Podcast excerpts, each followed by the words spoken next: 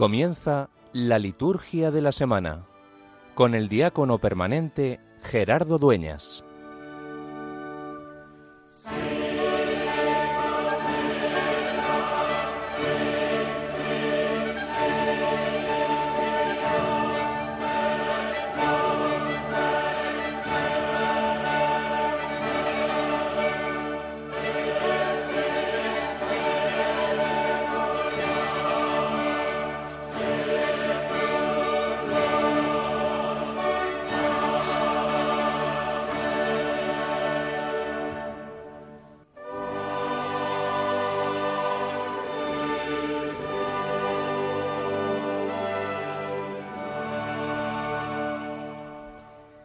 Concédenos, Señor Dios nuestro, alegrarnos siempre en tu servicio, porque en dedicarnos a ti, autor de todos los bienes, consiste la felicidad completa y verdadera.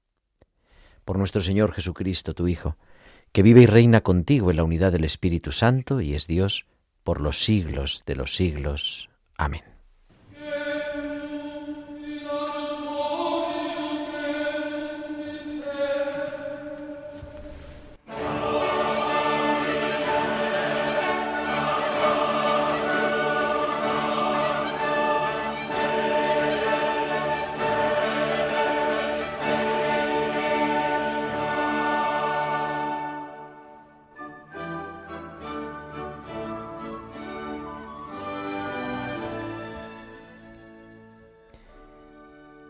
¿Dónde pongo mi confianza? Quizá al acercarse el final del año litúrgico, el Evangelio nos pregunta por el sentido profundo de nuestra vida. Y hoy pareciera que Jesús nos habla de desastres, y es verdad, porque contemplando el templo, ese templo magnífico, una de las maravillas de la antigüedad, dice, esto que contempláis llegará el día en que no quedará piedra sobre piedra que no sea destruida. Y no se trata de curiosidad, porque aquellos le preguntaron cuándo va a pasar esto, qué va a suceder. Jesús está hablando en otro sentido, aunque es verdad que pocos años después el templo es destruido. Pero, ¿dónde ponemos nuestra confianza? ¿En los cimientos de piedra? ¿En las grandes construcciones? ¿En la magnificencia humana? ¿Dónde ponemos cada uno de nosotros? ¿Dónde ponemos los cristianos? ¿Dónde pone la Iglesia su esencia? ¿En nuestros proyectos, en nuestros planes? Jesús nos llama la atención en este domingo y nos vuelve a decir, es que todo esto pasa. Y habla con ese lenguaje apocalíptico cuando nos acercamos al final del Evangelio, de terremotos, fenómenos espantosos, signos en el cielo, persecución. Pero luego acaba diciendo dos cosas. No prepares tu defensa y ten en cuenta que ni un cabello de tu cabeza perecerá. O sea, en medio de los grandes desastres, sin embargo Dios cuida de nuestro pelo. No es quizá la interpretación literal, ¿verdad? Sino un descubrir que Dios nos cuida lo importante y que llamados a poner la confianza no en nuestras propias fuerzas, no en nuestros propios pensamientos, no ni siquiera en nuestro propio trabajo, sino poner la confianza en Dios. Dios para el que quizá esos grandes terremotos o esas grandes edificaciones o esos grandes planes son poca cosa, pero cada persona es un tesoro. Por eso hoy, una vez más somos llamados a renovar nuestra fe, a renovar nuestra confianza en ese que da su vida por cada uno de nosotros, porque Él sí pone su confianza en la humanidad y quiere empezar aquí el reino que disfrutaremos un día en la plenitud de la vida.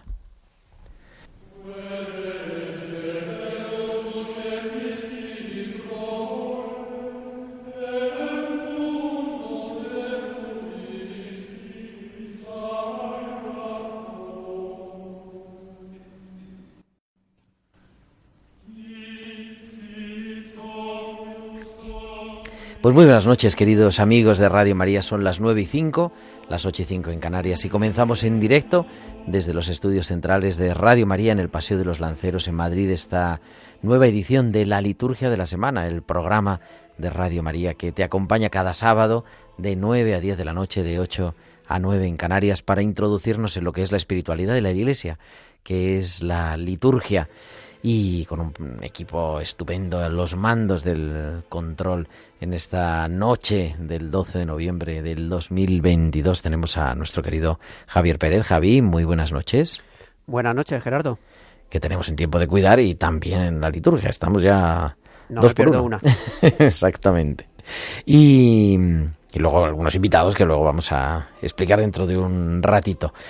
¿De qué vamos a hablar hoy? ¿De qué vamos a hablar en este sábado por la noche? Pues como cada semana vamos a hablar de el domingo, de la celebración del domingo y que hemos comenzado ya con las primeras vísperas de este domingo trigésimo tercero del tiempo ordinario. Estamos ya en la recta final. La semana que viene, el domingo de la semana que viene será el domingo de Cristo Rey y dentro de 15 días empezamos el Adviento. O sea que estamos ya, como decíamos, ¿no? en, el, en la recta final del año litúrgico y eso se pone de manifiesto también en, en la liturgia de los días de diario y de manera particular en la liturgia dominical. Hablaremos del domingo, hablaremos del calendario de la semana, y vamos a hablar también de la Jornada Mundial de los Pobres, porque la Iglesia celebra en este penúltimo domingo del tiempo ordinario esta Jornada Mundial de los Pobres que fue instituida por el Papa Francisco con ocasión del Jubileo de la Misericordia, con el en el Jubileo de los Pobres. Y vamos a hablar también de ella y como siempre pues muchas más cosas. Seguimos leyendo y saboreando la ordenación general del misal romano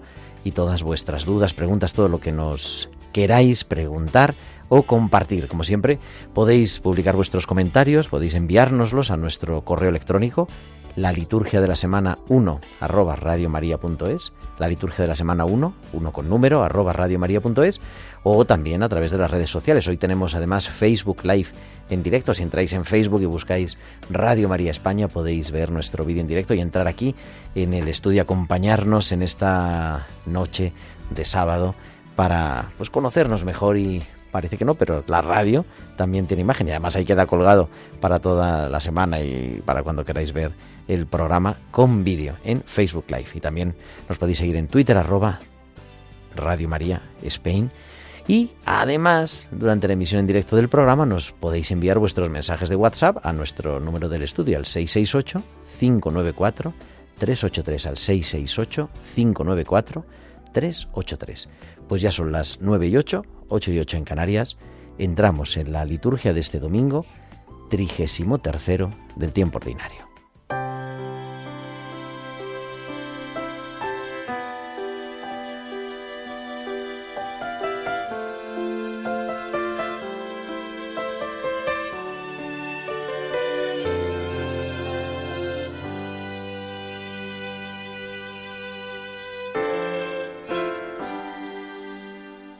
Existe palabra que pueda expresar lo que siento.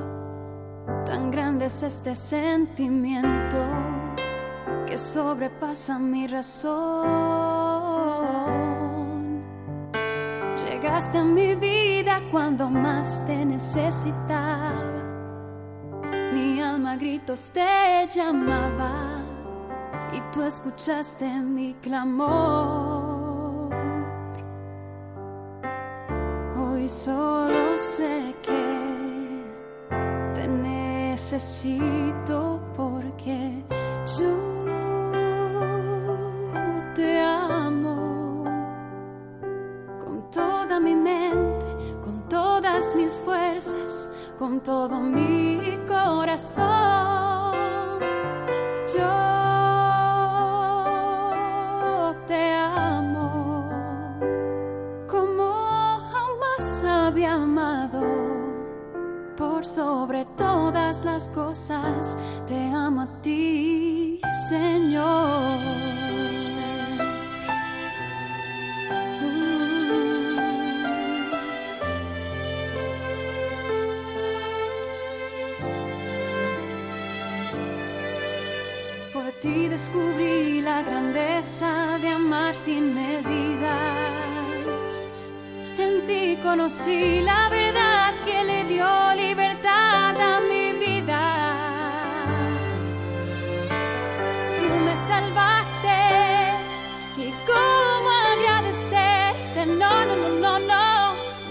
Será suficiente.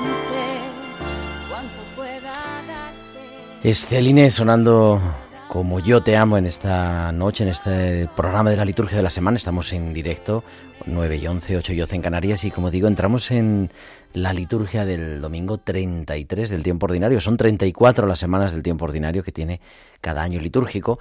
Ya sabes que el año litúrgico no comienza el 1, el 1 de enero como el año civil, sino que comienza cuatro domingos antes de la Navidad en el primer domingo de Adviento, que esto este año va a ser el día 27 de noviembre.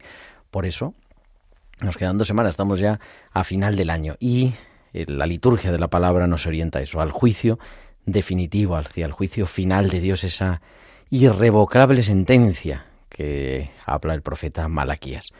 Como, bueno, estamos en la semana 33, primera semana del Salterio para los que rezan la liturgia de las horas y también esta jornada que hemos dicho que luego vamos a dedicarle una buena parte del programa a la Jornada Mundial de los Pobres, esa jornada instituida por el Papa Francisco hace unos años. Y como siempre nos introducimos en la mm, liturgia de la palabra de este domingo 33. Leemos al profeta Malaquías en el capítulo 3. A vosotros os iluminará un sol de justicia. En la línea litúrgica de presentar, como decíamos, los temas sobre las últimas cosas de la vida y de la historia en este final del año litúrgico, las lecturas de este domingo tienen un tono apocalíptico, un género religioso, literario, que tiene sus contradicciones, inspirado proféticamente y que a veces mm, podemos leer de manera desenfocada si no lo sabemos interpretar bien. Es una literatura para tiempos de crisis en el que se ambiciona una identidad frente a culturas nuevas que pretenden arrasar con el pasado. Es una literatura también que sirve de refugio de mentalidades eh, que no se pueden expresar de manera directa. En la Biblia existe de todo, ¿verdad? Y por eso hay que leer este, estos libros con esta clave, con la clave de la literatura apocalíptica. Y esta lectura del profeta Malaquías es un buen ejemplo de este tipo de presentación, un texto que se centra en un término consagrado de la teología profética del Antiguo Testamento, el día del Señor, el día de Yahvé, el día de la actuación de Dios. Para aquella mentalidad se trataba de presentar el final de la historia, y son obvias sus afirmaciones. Para los que han vivido arrogantemente en la injusticia, en la ceguera del poder, en la corrupción, será su final. Pero para los que han vivido según el proyecto de Dios, no tienen de qué temer. Es lógico pensar que alguien tiene que denunciar a los arrogantes y a los soberbios, que un día todo esto se acabará. Y este es el sentido de los mensajes del profeta Malaquías. Es también, a veces, a la vez, un grito de reivindicación de aquellos que viven desde la injusticia y el oprobio, y que esperan, que ponen su confianza en ese Dios que los iluminará con un sol de justicia. Y para responder a esa primera lectura, vamos a cantar el Salmo 97. El Señor llega para regir los pueblos con rectitud.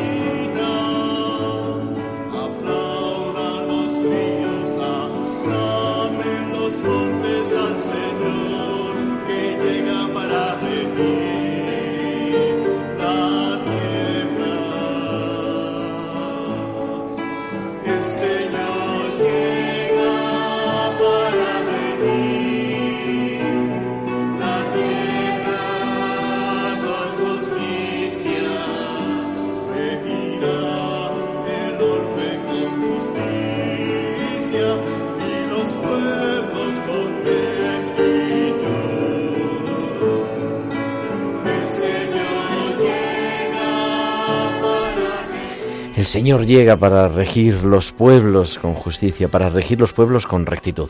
Y la segunda lectura en este domingo está tomada del capítulo tercero de la segunda carta de San Pablo a los cristianos de Tesalónica. Es continuación del domingo anterior. Si alguno no quiere trabajar, que no coma.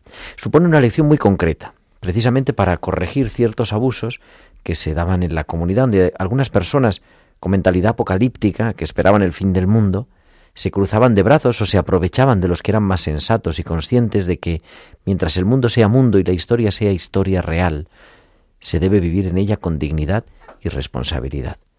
El autor da su testimonio personal de que él, aun siendo apóstol y teniendo derecho a que a ser mantenido por la comunidad, sin embargo, trabajó lo necesario para subsistir. Este texto viene, por lo tanto, para no preocuparse demasiado y no vivir en esa fiebre de no hacer nada y de pensar que la confianza en Dios supone no trabajar en el servicio de este mundo. Ojalá nosotros también tengamos, no tengamos, miremos con confianza el futuro y vivamos también vigilantes. Y para prepararnos a lo que es el centro de la liturgia de la palabra, el Evangelio, cantamos el aleluya. Aleluya,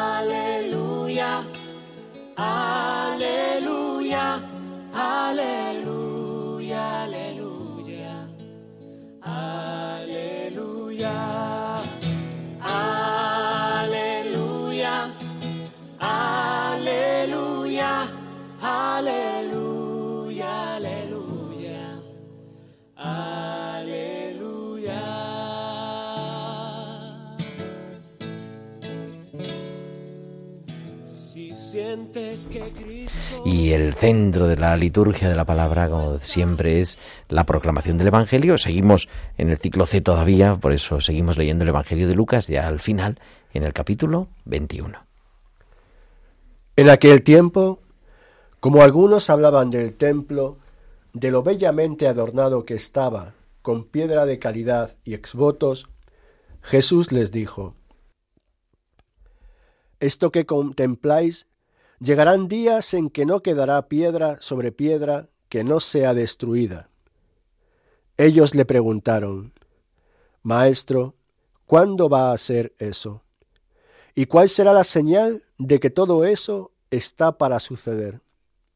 Él dijo, Mirad que nadie os engañe, porque muchos vendrán en mi nombre diciendo, Yo soy, o bien, está llegando el tiempo. No vayáis tras ellos. Cuando oigáis noticias de guerras y de revoluciones, no tengáis pánico, porque es necesario que eso ocurra primero, pero el fin no será enseguida. Entonces les decía, se alzará pueblo contra pueblo y reino contra reino. Habrá grandes terremotos y en diversos países hambres y pestes. Habrá también fenómenos espantosos y grandes signos en el cielo. Pero antes de todo eso, os echarán mano, os perseguirán, entregándoos a las sinagogas y a las cárceles, y haciéndoos comparecer ante reyes y gobernadores por causa de mi nombre. Esto os servirá de ocasión para dar testimonio. Por ello, meteos bien en la cabeza que no tenéis que preparar vuestra defensa, porque yo os daré palabras de sabiduría a las que no podrá hacer frente ni contradecir ningún adversario vuestro.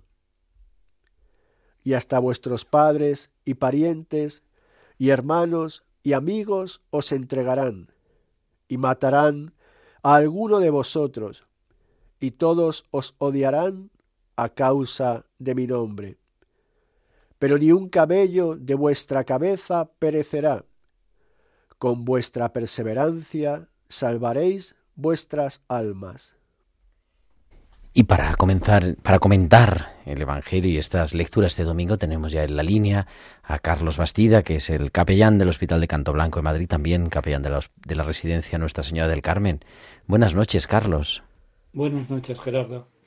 El Evangelio de este penúltimo domingo del año litúrgico nos presenta el discurso de Jesús sobre el fin de los tiempos. Se sirve de dos imágenes aparentemente opuestas. La primera es una serie de acontecimientos aterradores, catástrofes, guerras, hambrunas, revoluciones y persecuciones. La segunda es tranquilizadora. No perecerá ni un cabello de vuestra cabeza. En primer lugar, una mirada realista a la historia, marcada por las calamidades y también por la violencia, por los traumas que hicieron la creación, nuestro hogar común, y también a la familia humana que en ella habita y a la propia comunidad cristiana. Pensemos en tantas guerras a día de hoy, alguna incluso en el continente europeo, en tantas calamidades. La segunda imagen, envuelta en la seguridad de Jesús, nos muestra la actitud que el cristiano debe adoptar al vivir esta historia, caracterizada por la violencia y la adversidad. ¿Y cuál es la actitud del cristiano? Es la actitud de esperanza en Dios que nos permite no dejarnos abrumar por acontecimientos trágicos. En efecto, esto sucederá para que deis testimonio. Los discípulos de Cristo no pueden permanecer esclavos de los temores y de las angustias, sino que están llamados a vivir la historia, a detener la fuerza destructiva del mal con la certeza de que la ternura providencial y tranquilizadora del Señor acompaña siempre su acción de bien. Esta es la señal elocuente de que el reino de Dios viene a nosotros, es decir, que la realización del mundo se acerca como Dios quiere. Es Él, el Señor, quien dirige nuestras vidas y conoce el propósito último de las cosas y los acontecimientos. El Señor nos llama a colaborar en la construcción de la historia, convirtiéndonos junto a Él en pacificadores y testigos de esperanza en un futuro de salvación y resurrección. La fe nos hace caminar con Jesús por las sendas de este mundo, muchas veces tortuosas, con la certeza de que el poder de su Espíritu doblegará las fuerzas del mal, sometiéndolas al poder del amor de Dios. El amor es superior, el amor es más poderoso, porque es Dios. Dios es amor. Los tiempos de crisis pueden ser los mejores para la fe. Los tiempos difíciles no han de ser tiempos para lamentos, la nostalgia o el desaliento. No es la hora de la resignación, la pasividad o la dimisión. La idea de Jesús es otra. En tiempos difíciles tendréis ocasión de dar testimonio. Es ahora, precisamente, cuando hemos de reavivar entre nosotros la llamada a ser testigos humildes, pero convincentes de Jesús, de su mensaje y de su proyecto. Durante los tres primeros siglos, la Iglesia fue perseguida. A esa época se la denomina la época de los mártires, y de ella dijo Tertuliano, la sangre de los mártires es semilla de nuevos cristianos. El Padre no abandona a esta iglesia perseguida. El Evangelio de hoy termina con esta promesa, pero ni un cabello de vuestra cabeza perecerá. Con vuestra perseverancia salvaréis vuestras almas. Los mártires cristianos son un ejemplo para nosotros. Nuestros mártires, incluso de nuestro tiempo, que son más numerosos que los del principio, son hombres y mujeres de paz, a pesar de que fueron perseguidos. Nos dan una herencia que debemos conservar e imitar, el Evangelio del amor y de la misericordia. Este es el tesoro más preciado que se nos ha dado, y el testimonio más eficaz que podemos dar a nuestros contemporáneos, respondiendo al odio con amor, a la ofensa con el perdón, incluso en nuestra vida diaria. Cuando recibimos una ofensa, sentimos dolor, pero debemos perdonar de corazón. Cuando nos sintamos odiados, recemos con amor por la persona que nos odia. A los cristianos de hoy se nos pide perseverar. Muchas gracias y hasta el próximo día. Pues hasta el próximo día, querido Carlos Bastida, que nos ilumina también con su palabra, esta liturgia de la palabra del domingo 33 del tiempo ordinario. 9.27, 8.27 en Canarias. Entramos ya en el calendario de la semana, en la liturgia de la semana en Radio María.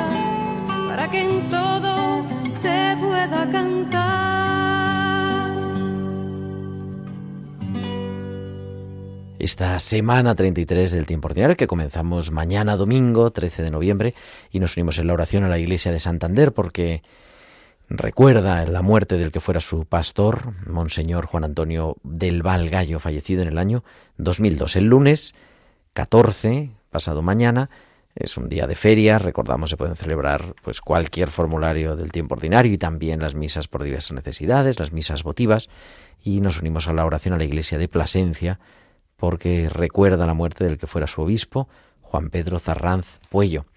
El martes 15 eh, tenemos una memoria libre, la memoria libre de San Alberto Magno, religioso dominico, obispo, doctor de la Iglesia, nacido en el siglo XIII en Alemania, conocido por su vasta cultura, el saber teológico y el prestigio ante sus discípulos en la Universidad de París, entre los cuales, dentro de sus discípulos, estaba el gran santo y el doctor de la Iglesia también, Santo Tomás de Aquino. Es la celebración de memoria libre el próximo martes, el día 15.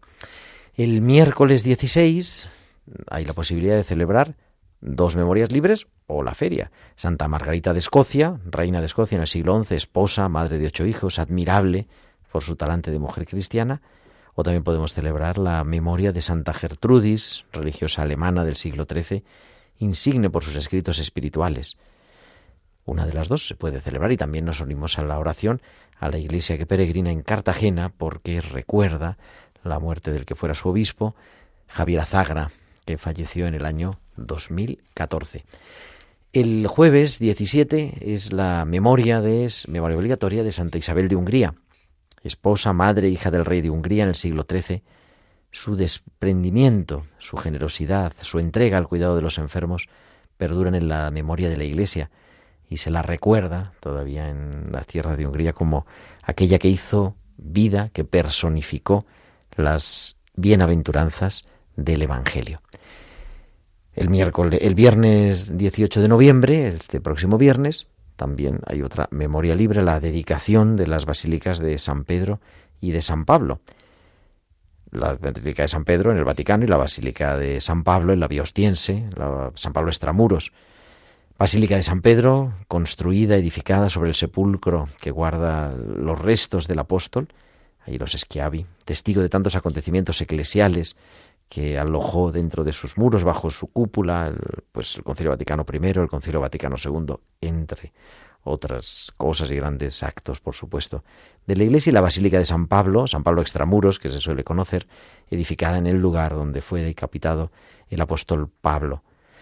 Las celebra la iglesia juntas y es una manera pues también de unirnos a la, a la dedicación de la Basílica de Letrán que celebramos el pasado 9 de noviembre. Ese día también nos unimos a la oración a la iglesia de Barcelona porque celebra el aniversario de la dedicación de su iglesia catedral. Y culminaremos la semana de hoy en ocho días, el 19 de noviembre. No hay ninguna memoria obligatoria, así que se puede celebrar como todos los sábados la memoria libre de Santa María en sábado. Ponernos en las manos de Dios a través de María. Y entramos ya 9.32, 8.32 en Canarias, la liturgia de la semana en Radio María en este domingo que celebramos la Jornada Mundial de los Pobres.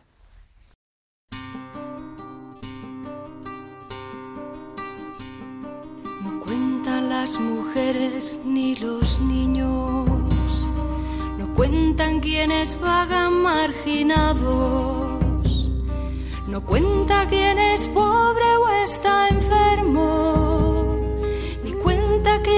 está crucificado. Cuentan quienes no tienen trabajo, ni tampoco quien sufre una adicción, o quien habla otro idioma en tierra extraña. No cuenta quién es de otro color, más para ti son quienes cuentan son quienes cantan la gloria de Dios. Son tu rostro, Señor, crucificado. Son tu rostro, Señor, resucitado. Para ti son quienes cuentan, son quienes cantan la gloria de Dios. Y estamos escuchando en Karem Los Incontables, que pone música a esta jornada mundial de los pobres que celebra la Iglesia mañana, domingo, y que este año en toda la Iglesia Universal se celebra con el lema Jesucristo se hizo pobre por vosotros.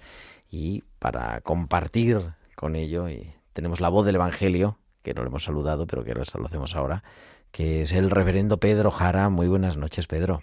Muy buenas noches, Gerardo. Un placer. Y muchas felicidades porque es aniversario de tu ordenación hoy. 11 años. 11 añitos. Madre mía, ahí estábamos nosotros, jóvenes. Que, fue, que fue ayer. El tiempo vuela está escrito a la parroquia de la Resurrección del Señor y profesor, padre, mm, psicólogo, ingeniero, bueno, todo el... Pero claro, no podemos dedicar el currículum entero en esta tarde. Cuando esta mañana eh, vamos a decirlo, hay que revelar un poco. Así te, felicitaba y digo, pues si es que quién mejor, no sé por qué me ha venido a mí una inspiración. Digo, para hablar de la Jornada Mundial de los Pobres, Pedro, porque... Mm, bueno, y aparte así, además así nos veíamos, pero... pero me parece eh, una vocación especial, ¿no? De servicio a los pobres, la que, la que tú vives, la que tú encarnas. Bueno, en la medida, en la medida de lo posible, ¿no? Eh, yo es cierto que siempre que, me enfrento a, a este tema de los pobres, pues me enfrento con pudor. ¿eh? Eh, nunca me opongo a hablar de, del tema, pero sí con pudor, ¿no? Como, como recibió Moisés, ¿no? A acercarse a la zarza ardiente, ¿no? Descálzate porque el terreno que pisas es sagrado, ¿no? Con pudor porque yo tengo que admitir que no soy pobre. Eh, no soy pobre, tengo muchas pobrezas, tengo muchísimas pobrezas, muchísimas carencias, pero no soy pobre en el sentido material o en el sentido de, lo que estamos eh, tantas veces hablando cuando nos dirigimos eh, a los pobres. ¿no? Y sí, yo creo que es una vocación radical, ¿no? porque está enraizada en el sentido etimológico de la palabra. ¿no? Ya lo dice el lema de la jornada, ¿no? Eh, Jesucristo, él mismo, ¿no? Él siendo rico se hizo pobre por nosotros para enriquecernos con su, con su pobreza, ¿no? Yo creo que, que de esta forma eh, Jesucristo ha elevado la pobreza casi a una categoría teológica, ¿no? cuando su mismo Hijo Jesucristo se, se, ha hecho pobre por nosotros. Con lo cual es un tesoro, ¿no? Y yo creo que es una fuente de vida sin caer en el pauperismo, pero sí que es una fuente de vida y una, y una fuente de riqueza para, para todos nosotros. Recordamos que esta, la idea de esta jornada, que es una jornada pontificia que se celebra en toda la Iglesia, surge en el año 2016, en la clausura, prácticamente la clausura del año de la misericordia, que era el jubileo de los pobres, el jubileo de los marginados, y que el Papa expresó, no quisiera que fuera la Jornada Mundial de los Pobres. Entonces, a partir del año siguiente, en el 2017, se empezó a celebrar, por lo tanto, esta es la sexta jornada de los pobres, en los que en las diócesis se celebran mm, distintos encuentros, eh, en fin, muchas veces compartidos también, ¿no? Yo creo que no solo que es importante, o no sé qué te parece, vamos, pero no solo los pobres como objeto de nuestra atención caritativa y pastoral, sino también en este día, por lo menos, compartiendo con ellos la vida, la fe. Sí, porque de alguna forma eh, nos llaman a, a, ser pobres también nosotros, ¿no? Yo creo que es una, es una llamada fuerte a que nosotros entremos, en esta pobreza. Yo creo que nos venimos preparando durante toda la vida, desde, desde que nacemos prácticamente, o nos vienen preparando ¿eh? para, para no ser pobres. ¿Eh? Nos vienen preparando para no caer en la pobreza, para tener siempre donde agarrarte, para no depender de otros, para depender de uno mismo, para que siempre tengas suficiente. Entonces, después de esta preparación, eh, que se resume o se concreta en muchísimas cosas, en los estudios, en el trabajo, en guarda para mañana, tener un plan de pensiones, no sé qué, no sé cuánto, tú atrévete a decirle a alguien, con las palabras del mismo Jesucristo, eh, bienaventurados los pobres. Ahí, pues eso, hay que enfrentarse a eso, ¿no? Eh, que el mismo Jesucristo los ponga delante de sí en el sermón de la montaña o en la llanura, como dice San Lucas, y les diga, sois bienaventurados, sois dichosos, es una llamada a que nosotros también entremos eh, en esta pobreza, ¿eh? en esta pobreza para poder acercarnos a los pobres, ¿no? E igual que los pobres nos evangelizan, nos evangelizan, los pobres también son evangelizados, pero es verdad que esta pobreza es, para, es para todos, ¿no? Eh, tenemos que vivir ¿no? Eh, de esta pobreza para que sea el Señor el que, el que sea el que llene nuestra vida y nuestra única, nuestra única riqueza. ¿Cómo llegas o cómo descubres esta vocación peculiar dentro de la vocación cristiana del ministerio ordenado? Bueno, pues eh, lo descubro como una... lo descubro por sorpresa, ¿no? como algo que aparece de repente en mi vida y como una pedagogía, ¿no? Eh, sin entrar tampoco mucho en detalles porque tampoco tenemos tiempo, ocurre en un momento de mi vida, eh, en mi juventud, en el que me siento incapaz de amar. ¿eh? Me siento incapaz de amar pues por distintas circunstancias, desde las personas que más cerca tengo hasta, hasta mí mismo. ¿no? Entonces el Señor se, se, apiada de mí, tiene misericordia de mí y, me ayuda a, amar, me enseña a amar poniendo delante de mí aquello ante quien es difícil no enternecerse, ¿no? Porque quien no se enternece, lo digo alguna vez, ¿no? Ante un niño pequeño tirado en la calle. ¿no? Pues así de burro era yo ¿eh? para, para amar, o esa era mi, incapacidad. Y el Señor me va acercando a los pobres poco a poco para que vuelva a, a ser capaz de amar. Y hasta que en un momento dado descubro que no solo estoy eh, amando a estos pobres, amando a estas personas, sino que le estoy amando a Él mismo y un paso más, no solo descubro que le estoy amando al mismo, sino que es Él realmente el que me está salvando y el que me está, el que me está amando. Aparte, en otras cosas, ahora entramos en lo, en lo más profundo, pero eres profesor en un colegio sí. de adolescentes, Soy preadolescentes y Sí. posadolescentes. Desde primero de la ESO hasta segundo de bachillerato, sí. ¿A qué le suena esto? Digo, porque de- entre otras cosas es religión, ¿no? Sí. Eh, y sale el tema, claro. No sé, ¿cómo, cómo lo viven? ¿Cómo Pues yo entienden algo? Porque es un mensaje absolutamente contracultural. Es contracultural. De hecho, en el colegio muchas veces los mensajes que reciben los, los críos es eh, lo que he dicho antes, ¿no? Eh, prepárate para, para el día de mañana, para que, para que tú decidas. Estamos dentro de un constructivismo tal que el niño tiene que construirse todo para no depender de nadie, eh, para que su único apoyo sea el mismo, para que y, y luego encima a donde quieras, y, todos y- estos y- mensajes. y la sí, competencia, ¿no? Y, y entonces es contracultural totalmente, ¿no? Y si ya si metes el tema de la pobreza, tú le dices que, que la dicha está en ser pobre e imponer toda tu vida en manos de Dios, claro, esto es... Tal es así que, que alguna de las experiencias que estoy teniendo desde hace un año más o menos con, con los pobres, en los que ellos, eh, a la luz del Evangelio, ponen su vida eh, eh, tal cual es, y ves la felicidad, ¿no? Y ves cómo viven en situaciones muy adversas. Yo les digo, tendréis que venir un día a mi colegio y hablar a mis chicos y que vean que sois felices con lo poco que tenéis, ¿no?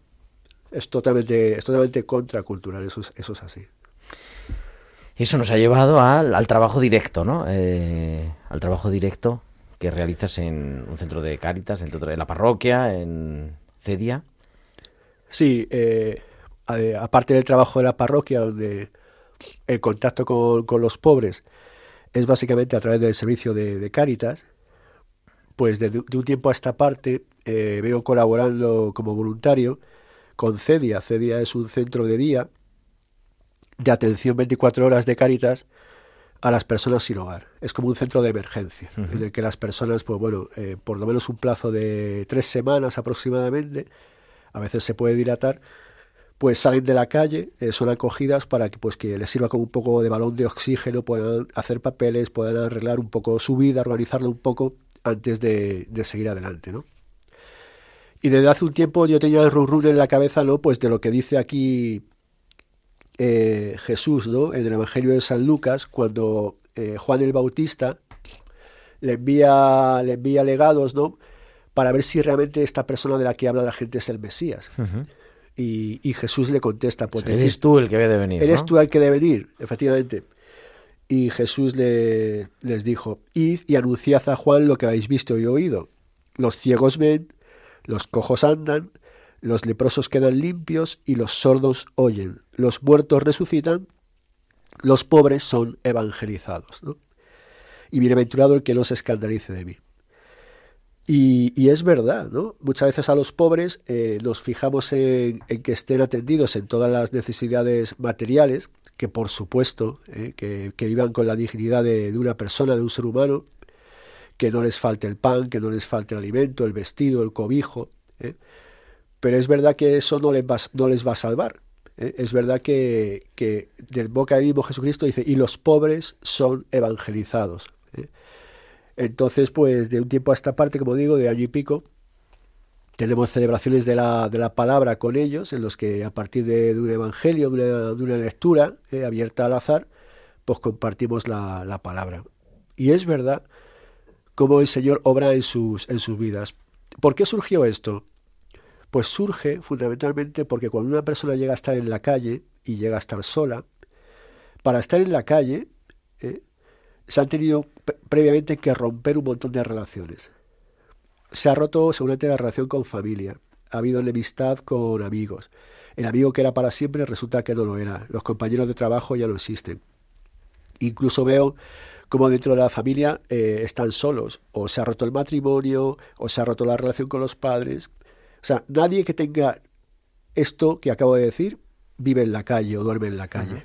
Entonces veíamos que la soledad les invade, ¿no? Y, y es un sentimiento de sentirse solo que a veces incluso les hace enfermar, ¿no? Imagínate una persona que está años y años andando por la calle, ¿eh?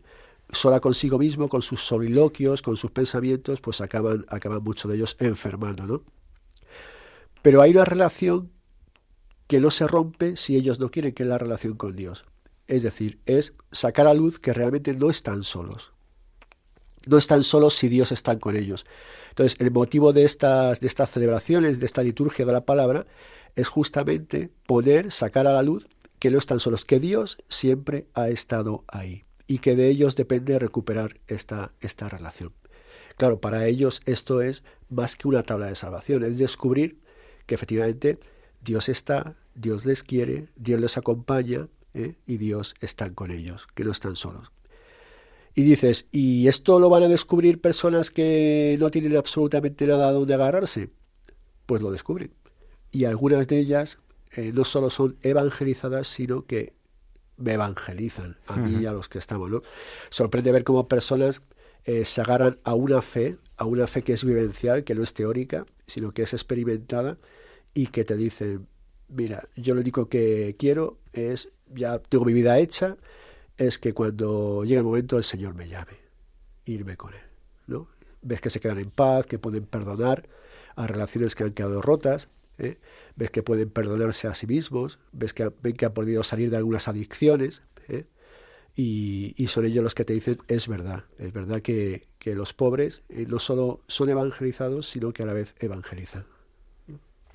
Y eso que decías antes, que, que decíamos con los chicos, ¿no? Las bienaventuranzas, ¿cómo se escucha ese evangelio de las bienaventuranzas? Porque yo he contado aquí alguna vez, claro, es otro ambiente, ¿no? Que es en salud mental, pero celebrando con los pacientes del hospital psiquiátrico y leyendo, me acuerdo perfectamente, la curación de los leprosos y explicando lo que eran los leprosos, marginados, que la gente no quería estar con ellos, una paciente que se levantó y me dijo, entonces nosotros somos como los leprosos, ¿no? O sea, es un ponerse en el Evangelio.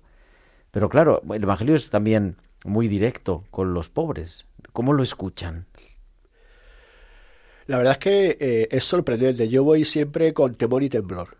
¿eh? Yo me acuerdo que el primer día, o, o el segundo, de los primeros días que, que, me tocaba enfrentarme a esta situación, digo, Señor, tú sabes lo que tienes que decir, porque cogíamos un evangelio al azar. Es verdad que los primeros días lo elegía yo. Uh -huh. ¿no? Digo, bueno, voy a coger este evangelio, tal. Y luego dije, venga, pues el que el Señor quiera.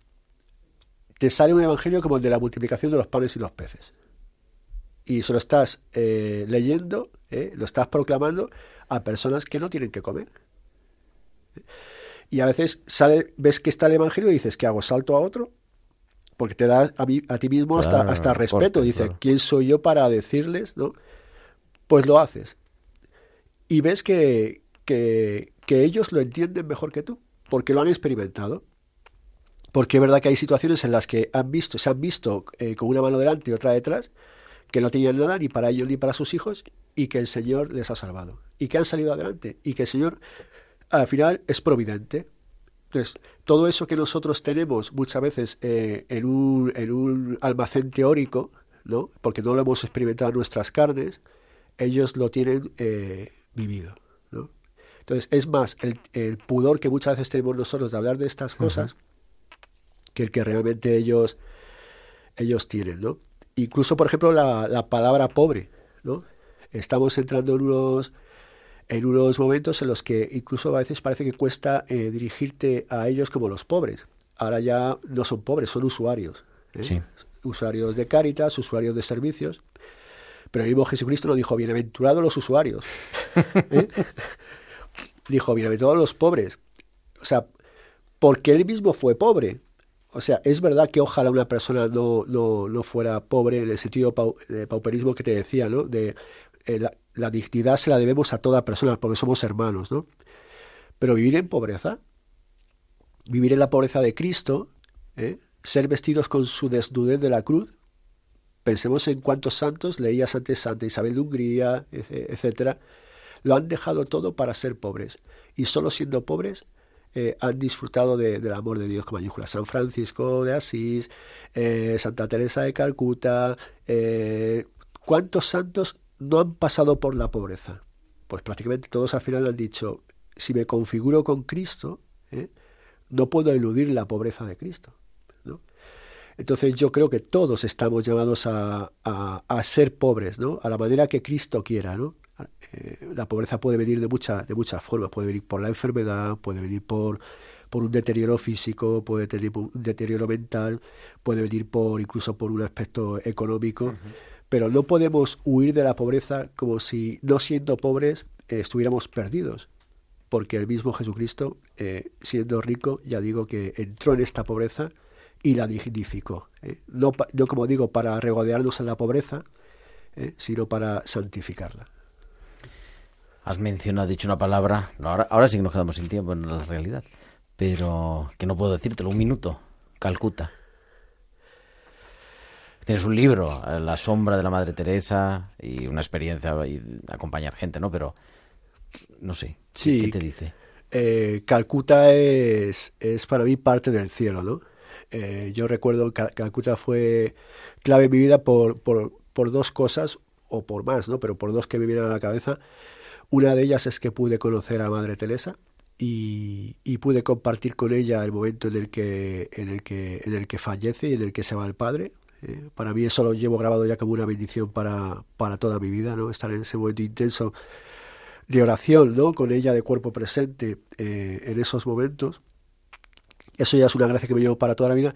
Y otra es el encuentro con Jesucristo, que muriendo en mis brazos, eh, en, la, en, la, persona de uno de estos moribundos que moría eh, a diario en estas, en estas casas de, Calcuta, en este caso en Caligan, pude sentir que era el mismo Jesucristo el que muriendo daba la vida por mí para que yo tuviera, para que yo tuviera vida. Es uno de los pocos momentos y sitios en los que le he pedido al Señor que el nun dimitis, ¿no? Dice, ahora Señor, según tu promesa puedes dejar a tu siervo irse en paz, porque mis ojos han visto tu Salvador, ¿no?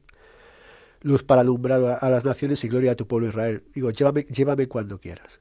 Esto fue con veintipocos años, con veinticinco años, y le dije, Señor, llévame ya, porque ya he visto, he visto de lo que eres capaz, he visto la salvación. Pues eso significa, calcula para mí, eh, un pedazo de cielo, ¿no?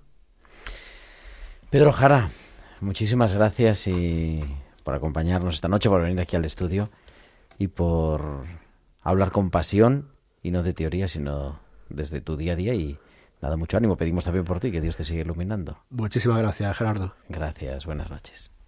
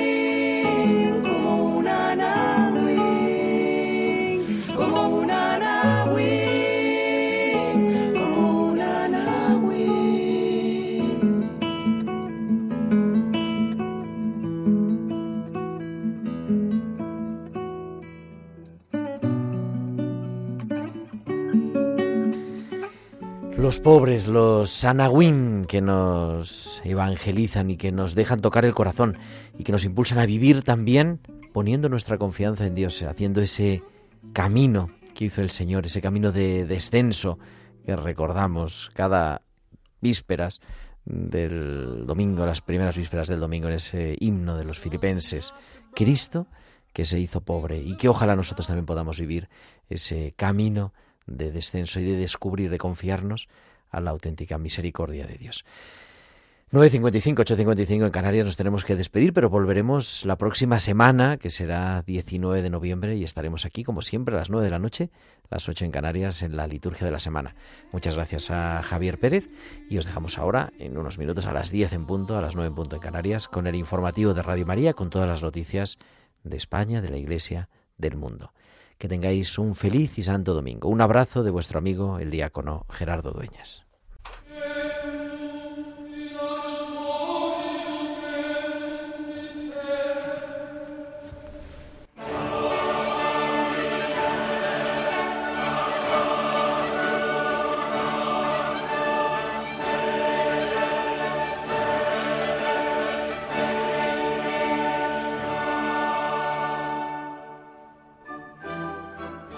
Han escuchado la liturgia de la semana con el diácono permanente Gerardo Dueñas.